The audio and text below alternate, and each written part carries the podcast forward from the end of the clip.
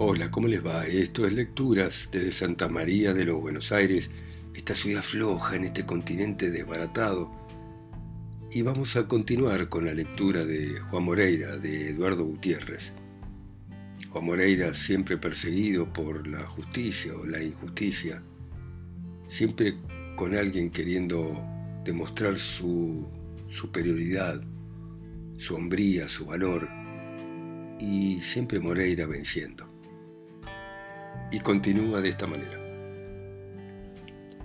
Moreira permaneció todo el resto de la tarde y de la noche atendiendo a Navarro con una solicitud verdaderamente paternal. Este había despertado después de medianoche y contemplaba silencioso y agradecido los cuidados que le prodigaba aquel hombre tachado de bandido a quien él viniera a aprender. Gracias, paisano, le había dicho varias veces. Usted es un hombre a carta cabal y ya no extraño todas las proezas que de usted me habían contado. Moreira habría sonreído tristemente ante aquel cumplimiento, diciendo que con aquello no hacía más que cumplir con su deber, pues un valiente lo merece todo. Y así pasó la noche, sin separarse del catre donde yacía Navarro, sino el tiempo necesario para dar de comer a su caballo y a su perro. Cuando empezó a aclarar y el poncho de los pobres se asomó en el cielo hermosísimo, Moreira cinchó su caballo y se puso a hacer los preparativos de marcha. Yo me voy, compañero, dijo, pero antes es preciso que hagamos la mañana, pues tal vez no volvamos a vernos. Yo no tengo el cuero para negocio y alguna vez ha de ser la buena. No habiéndolo prendido yo, dijo débilmente Navarro, lo que es a usted no lo prende nadie, a no ser que lo agarren dormido o a traición. Dios le oiga, amigo, dijo Moreira, despidiéndose de todos y pagando todo el gasto que había hecho. Salió, montó en su caballo y tomó el trotecito el camino de Navarro. Para él ya todos los rumbos eran lo mismo. En todas partes había partidas y su destino era pelear con ellas hasta que lo mataran. Cuando Moreira se hubo perdido de vista el pulpero, queriendo quedar bien con la justicia, se acercó a Navarro y le dijo mostrando el mayor interés. Puede darse por bien servido, amigo, que este bandido no lo haya degollado, pues tiene más entrañas que un dorado y no se para en una puñalada más o menos. El que diga que ese hombre es un bandido, repuso Navarro incorporándose con firmeza en el catre, es un cerdo a quien le he de sacar los ojos azotes. Y volvió a caer postrado por la debilidad que le ocasionara la pérdida de sangre. La soberbia del valor. Moreira regresó a Navarro y empezó a recorrer todos los partidos vecinos, Cañuelas, Saladillo, Lobos, Salto y Las Heras, siendo el terror de sus habitantes y de las partidas de plaza. Dormía de día en medio del campo, fiado en la vigilancia de su perro, y se acercaba de noche a las poblaciones a buscar sus víveres y sus vicios. Peleaba con los gauchos que tenían hechos y reputación contentándose con vencerlos y no matándolos, sino en el caso que esto fuera muy necesario a su defensa. Las partidas de plaza estaban completamente dominadas, y si acaso le presentaban combate, era para huir inmediatamente que el gaucho las acometía. Solía venir al partido de Lobos, donde se alojaba en una casa llamada La Estrella, y allí pasaba dos o tres días entregado al juego, a la bebida y a las mujeres. Mientras Moreira estaba allí, no ocurría ningún escándalo, porque él no lo permitía. ¿Y quién contrarrestaba aquella voluntad de acero? Moreira salía al campo y detenía las galeras que venían a lobo de los partidos vecinos a tomar el tren, porque sospechaba que en alguna de ellas podría ir su odiado compadre, a quien había jurado matar, y hacía un general registro entre los pasajeros a quienes obligaba a descender para revisar el interior del vehículo. En las diligencias venían generalmente pasajeros armados hasta los dientes, con la decisión de matar a Moreira si le salía el camino. Pero al encontrarse con el gaucho, olvidaban por completo su propósito y las armas permanecían inofensivas en sus manos heladas por el espanto. Moreira hacía un registro prolijo, y convencido de que no iba allí su compadre, los dejaba seguir su viaje sin hacer a los pasajeros el menor daño. Un día, tuvo noticia de que en una galera que debía pasar por el Durazno para tomar el tren de Lobos, venían su mujer y su compadre que se dirigían a Buenos Aires. Moreira se fue al Durazno y se emboscó en la pulpería por donde tenía que pasar la galera, decidido a degollar irremediablemente a aquel hombre que tanto odiaba. Una partida de plaza fuerte y bien preparada recorría también los campos ese mismo día en demanda del terrible gaucho, no ya para prenderlo, sino para matarlo. Moreira sabía que lo buscaban, pero ni siquiera había pensado en ocultarse y en sacar el cuerpo aquella partida, pues tenía por todas ellas el mayor desprecio. El gaucho se había emboscado, ocultando también su caballo, para que la gente de la galera no tuviese desconfianza alguna y esperaba con la paciencia del zorro. Serían como las doce del día, cuando en las revueltas del camino apareció la galera arrancando a Moreira un grito de júbilo. Tanto el pulpero como algunos paisanos que estaban allí refrescando temblaban de espanto al pensar lo que iba a ocurrir, no atreviéndose ninguno de ellos a disuadirlo. En la galera venían el mayoral y seis peones trayendo ocho pasajeros, perfectamente armados, entre los que se contaba el referido compadre que traía un Remington. Cuando la galera iba a pasar por la pulpería sin detenerse, temiendo que ella pudiera llegar Moreira, éste saltó al camino y dio la voz de alto y a tierra. Pero, amigo Moreira, dijo el mayoral endulzando la voz todo lo que le fue posible, déjenos seguir viaje, que llevamos el tiempo contado para alcanzar el tren. Alto he dicho, contestó el soberbio gaucho cruzándose de brazos delante de la galera. Tengo que revisar ese coche antes que siga viaje. Esto es de vicio, amigo, agregó humildemente el mayoral. Adentro no viene ningún enemigo suyo y usted nos va a hacer perder el tren, que no sabe dar espera. Moreira no contestó una sola palabra, pero sacó de su cintura uno de sus enormes trabucos, apuntó al mayoral. La galera se detuvo como por un resorte. Los pasajeros, armados como estaban, podían haberse defendido por las ventanillas, tal vez matando al paisano, pero la cercanía de Moreira los había aterrorizado desarrollándose en el interior de aquel vehículo una escena conmovedora.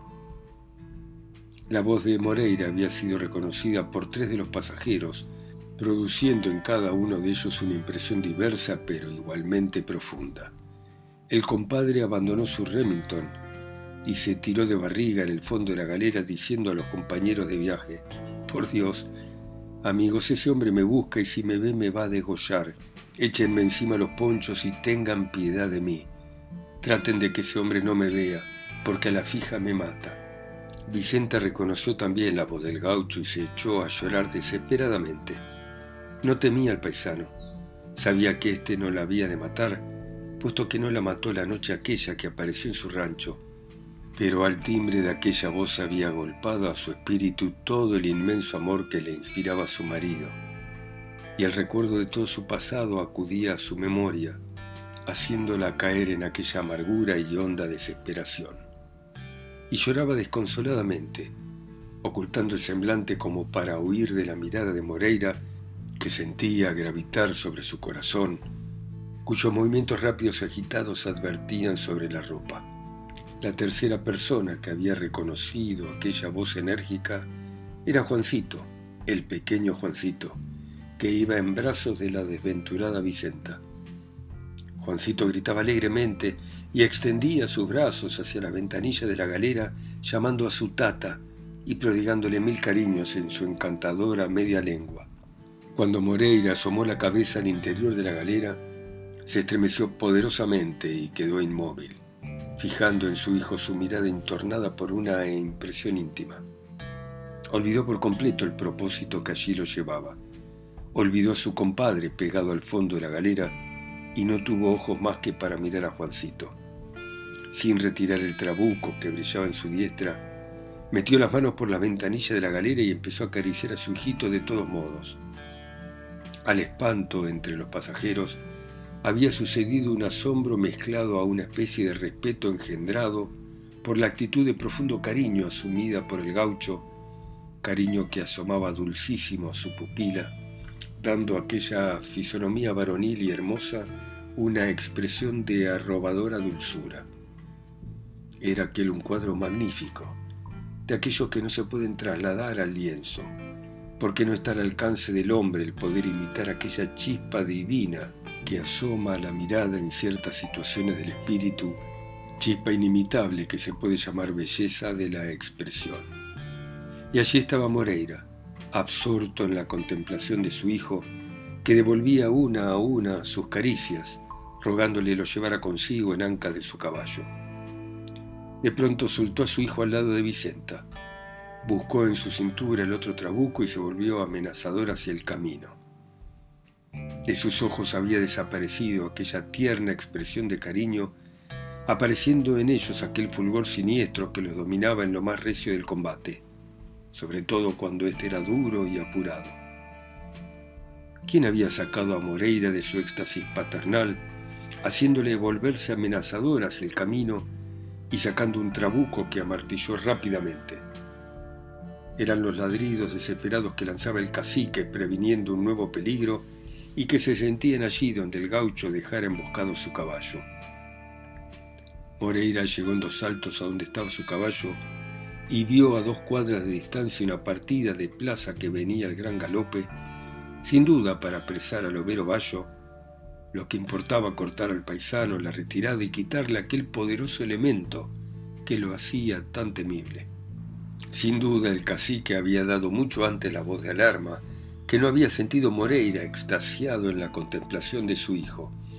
Al ver aparecer el gaucho en aquella actitud amenazadora, la partida se contuvo y avanzó al tranco tomando mil precauciones, porque entonces ya no se trataba de prender a Moreira, sino de matarlo de la mejor manera que se pudiera. El mayoral de la galera aprovechó entonces aquella protección inesperada y se alejó de allí con toda la velocidad que le permitían sus flaquísimos mancarrones. Moreira quedó completamente desesperado. Quería seguir la galera, donde indudablemente se salvaba el objeto de su venganza, pero tenía también que atender a la partida, que se le venía encima preparando las carabinas de fulminante con que se la había armado. Con una maldición el paisano renunció a la persecución de la galera y atendió a su defensa, echando rápidamente la rienda al cuello del overo. En ese momento los soldados hicieron tres o cuatro disparos de carabina, pero tan inseguros que el mejor tiro pasó a diez varas de distancia.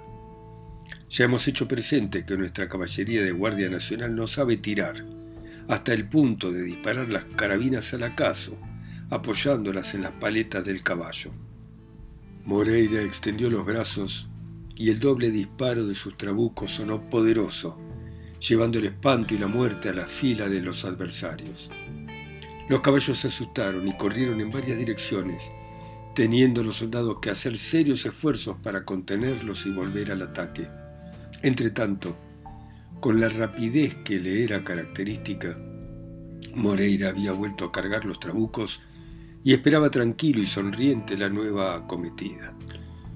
Los soldados rehechos volvieron al ataque y dispararon de nuevo al acaso sus carabinas, sin otro resultado que provocar la risa del gaucho, que ni siquiera se cubría tras el corral donde estaba atado el caballo, pues la práctica le había enseñado que las carabinas en manos de aquella gente eran armas inútiles.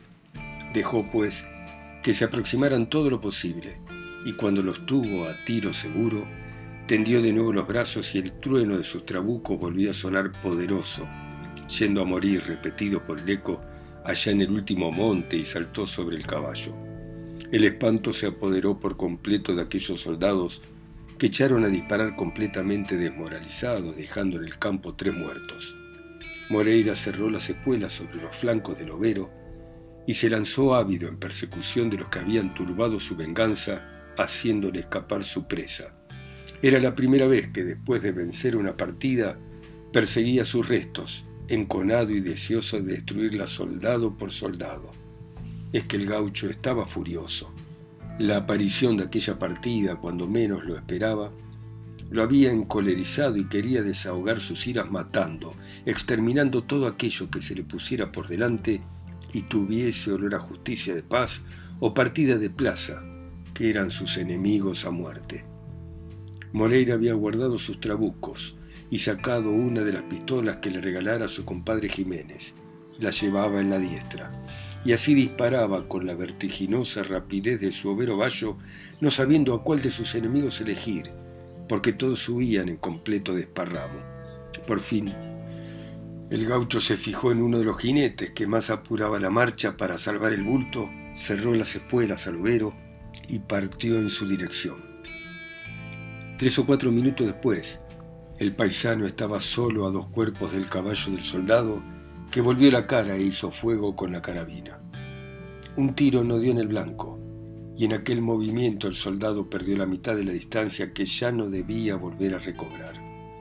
Sacó el sable con ademán desesperado y se dispuso a vender cara a la vida, pero tarde, demasiado tarde.